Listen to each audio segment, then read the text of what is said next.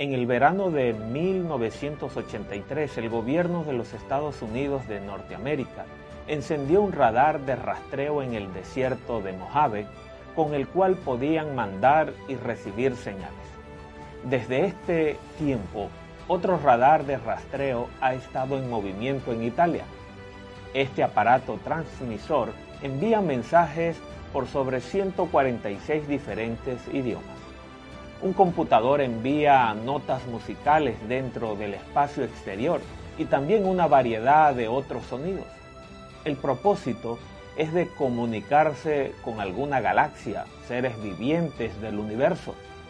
Una revista americana llamada Nuevas Noticias decía, si alguien está intentando comunicarse con nosotros, estamos listos para escuchar.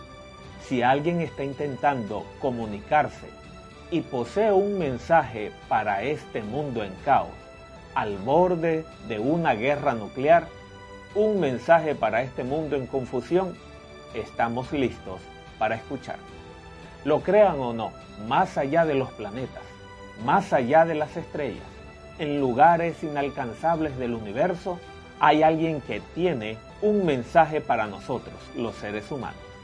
Bienvenidos a Descubriendo las Profecías.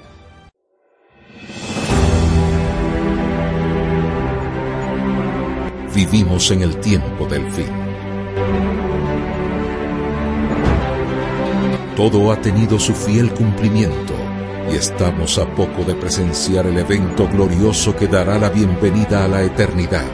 Mientras ese día llega, sigamos descubriendo las profecías.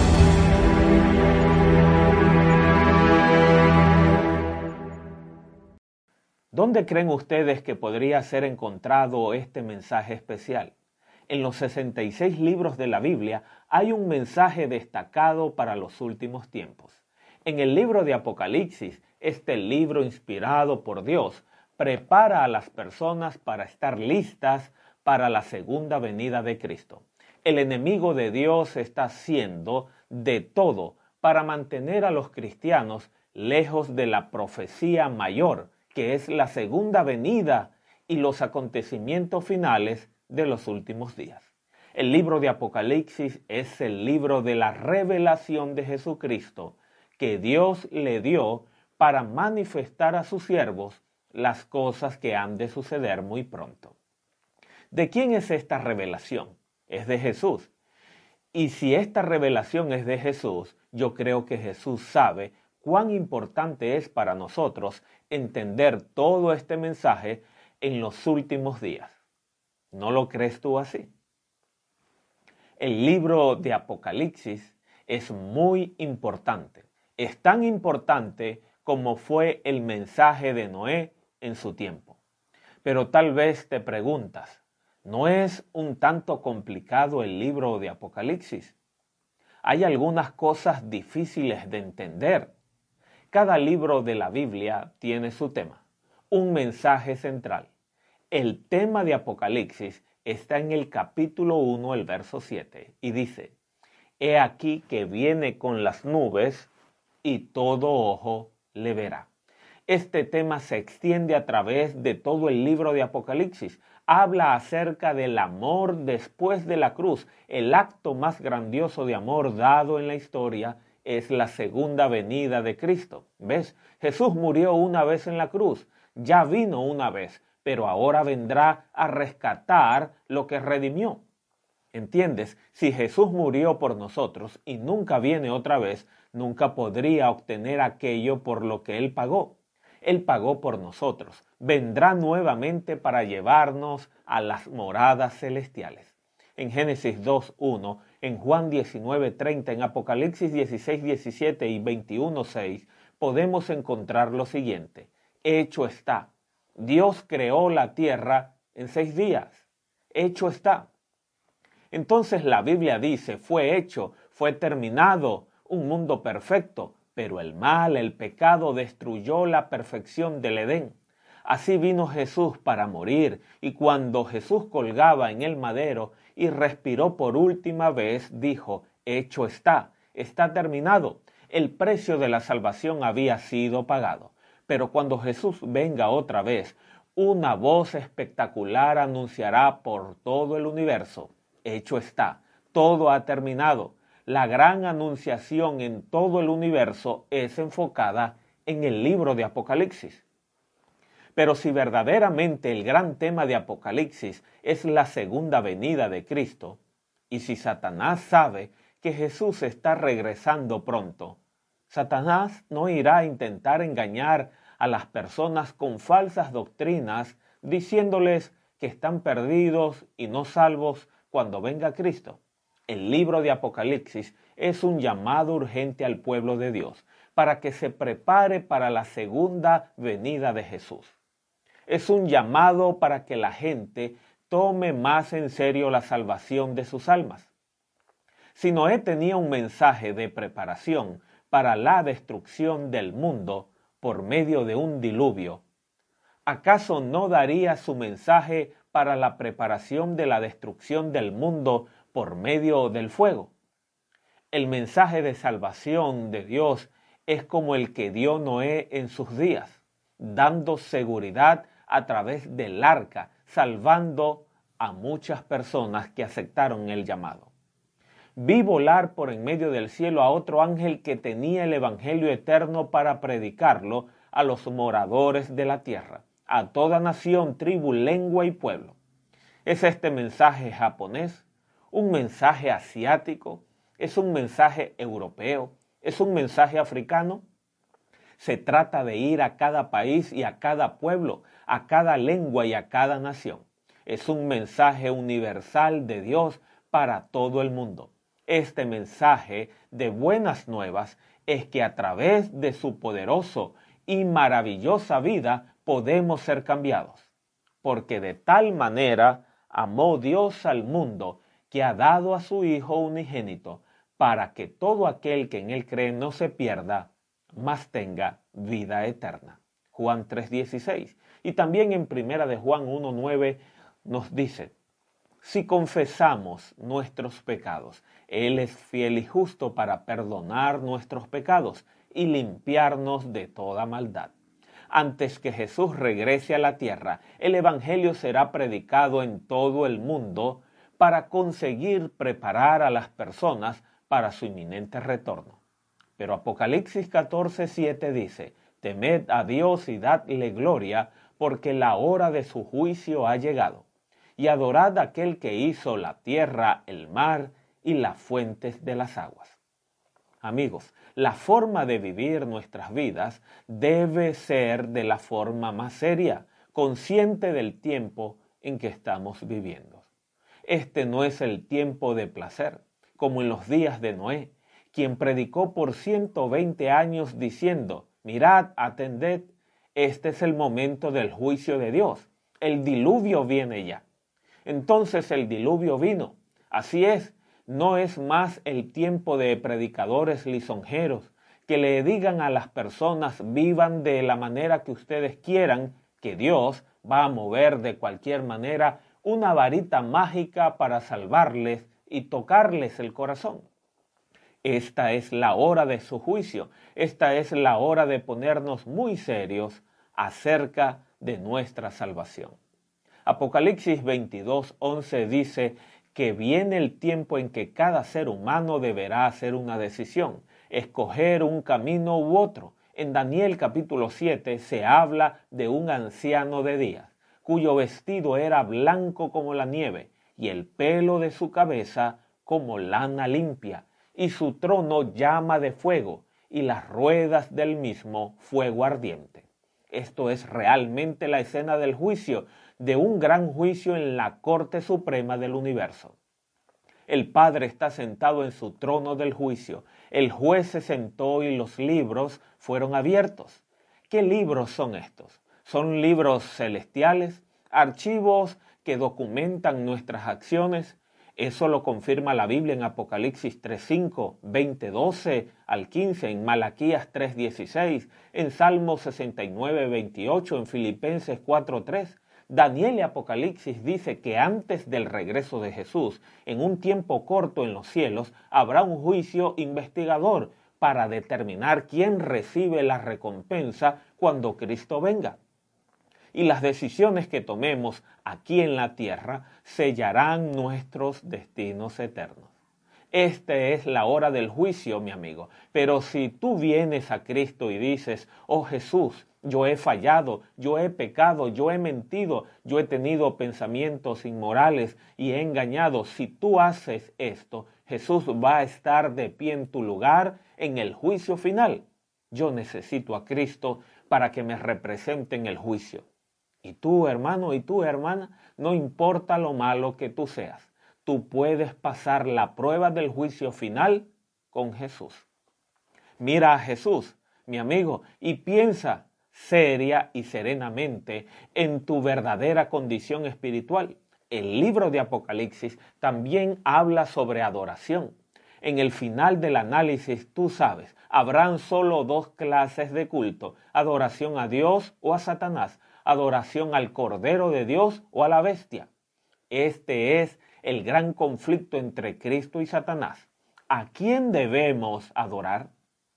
¿A quién daremos nuestra lealtad.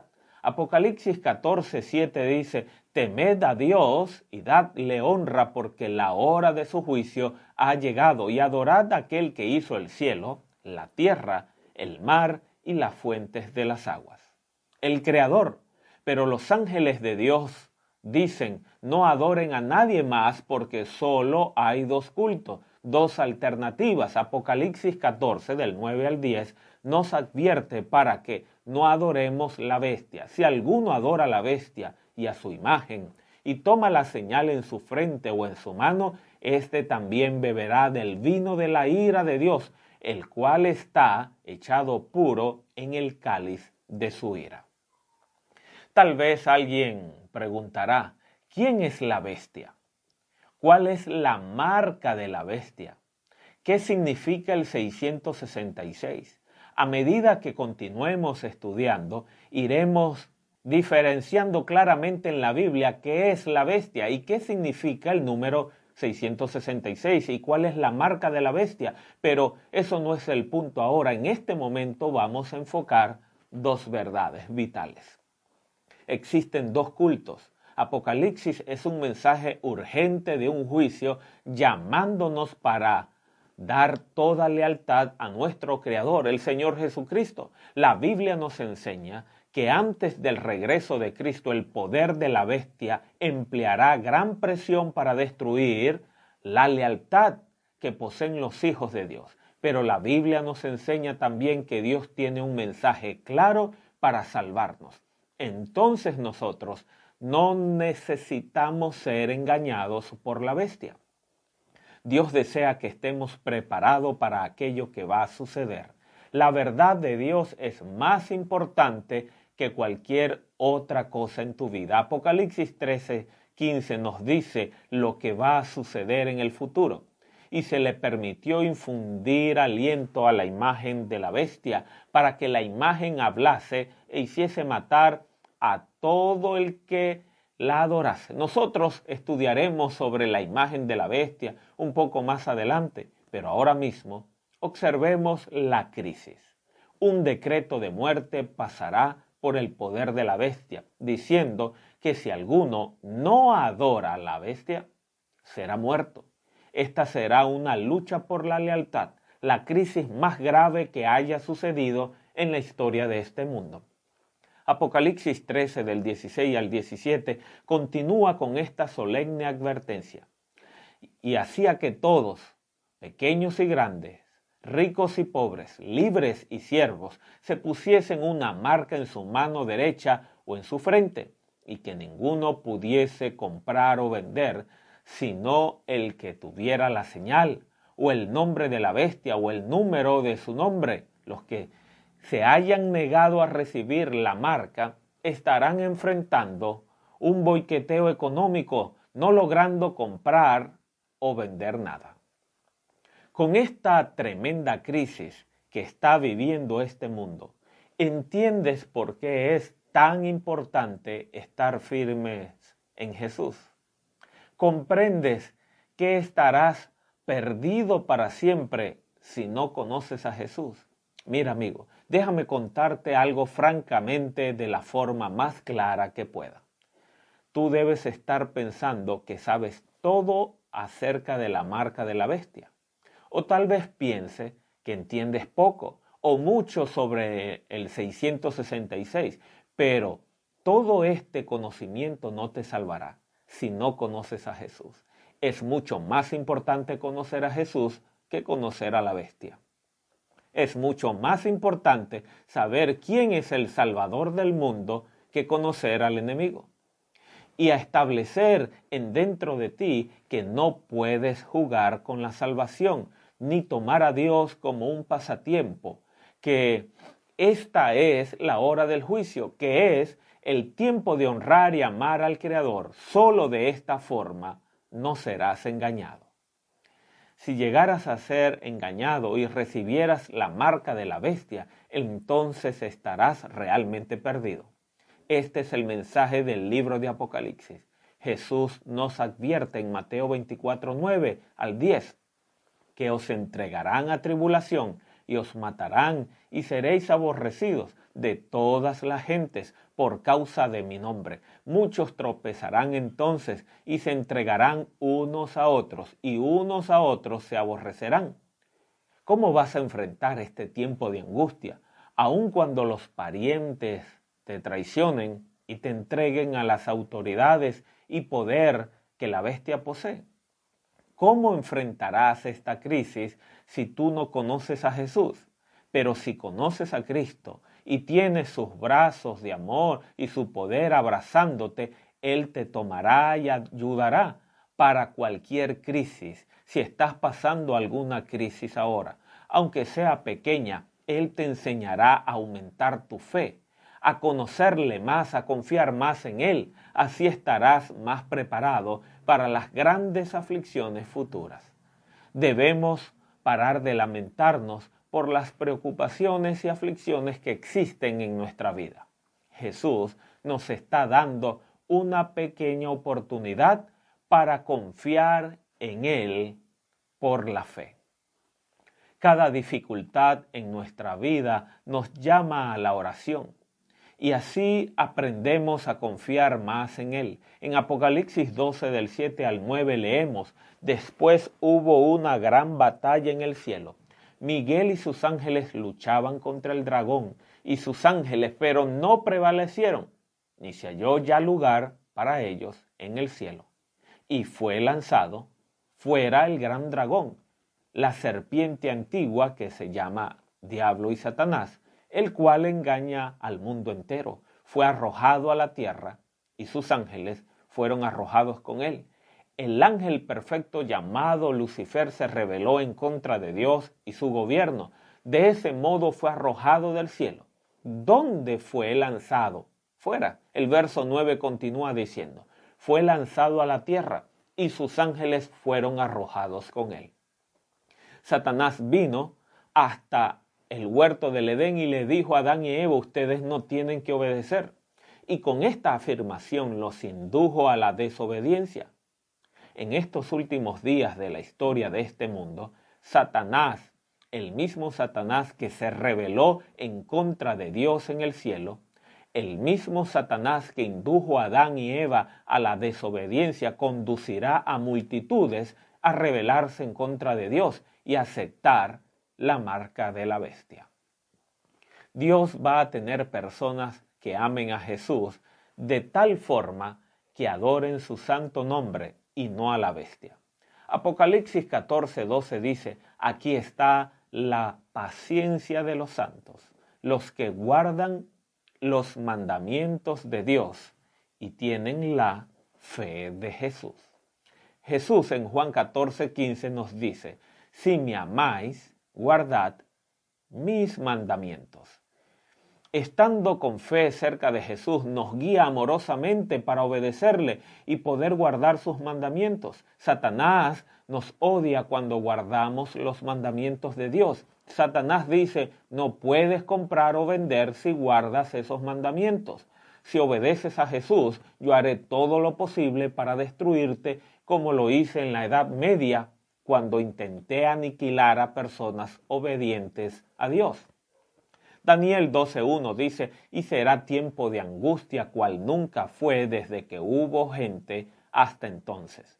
El Señor Jesús, que nos ama tanto, nos relata cómo va a ser este tiempo de angustia. En Lucas 21 del 25 al 27 dice, entonces habrá señales en el sol, en la luna y en las estrellas, y en la tierra angustia de las gentes, confundidas a causa del bramido del mar y de las olas, desfalleciendo los hombres por el temor y por la expectación de las cosas que sobrevendrán en la tierra, porque las potencias de los cielos serán conmovidas. Entonces verán al Hijo del Hombre que vendrá en una nube con poder y gran gloria. Isaías 41:10 dice, no temas porque yo estoy contigo, no desmayes porque yo soy tu Dios que te esfuerzo, siempre te ayudaré, siempre te sustentaré con la diestra de mi justicia. Esta es la palabra del Señor consolando tu corazón. Todos los poderes de la bestia no me pueden hacer daño si estoy bajo las alas de Cristo. Todas las cargas del enemigo no me pueden destruir si estoy a salvo y seguro con Dios. Salmo 91.1 dice, el que habita el abrigo del Altísimo morará bajo la sombra del Omnipotente. Estarás seguro en los brazos de Jesús. No importa qué tipo de problema estés pasando puedes estar seguro como un niño lo está en los brazos amorosos de un padre compasivo. El mensaje de Apocalipsis es claro y directo. Cristo está regresando. Es la hora de su juicio. Vendrá el tiempo cuando no puedas comprar ni vender. El tiempo para el decreto de muerte. En aquellas amorosas, poderosas manos de Jesús que fueron atravesadas por los clavos, estás a salvo. En las manos de Jesús estás seguro. No tienes nada que temer. El Señor Jesús te abraza y susurra a tu oído diciendo, todo está bien, hijo, porque después de la dificultad, yo estoy regresando muy pronto para llevarte a mi hogar eterno. Cuanto oramos, entrega tu corazón a Dios si no tomas una decisión ahora, va a ser muy difícil tomarla más tarde. ¿Te gustaría decirle, Señor, soy tuyo, ven a mi vida Jesús? Necesito hacer un cambio y yo quiero ese cambio por tu poder. Oh Señor, esta es la hora de tu juicio. Yo sé que regresarás muy pronto. Estoy ofreciendo, oh Señor, mi corazón. Yo quiero seguridad y perdón quiero ser resguardado debajo de los brazos de Cristo. Oh Jesús, tú escuchas nuestras oraciones, tú conoces nuestros corazones. Este no es tiempo de jugar con la salvación. Venimos a ti, Padre, con nuestro corazón y con nuestras almas y con nuestras vidas. Gracias, Jesús, porque en tus brazos estamos eternamente, perpetuamente seguros. Todo esto te lo rogamos en el nombre de Jesús.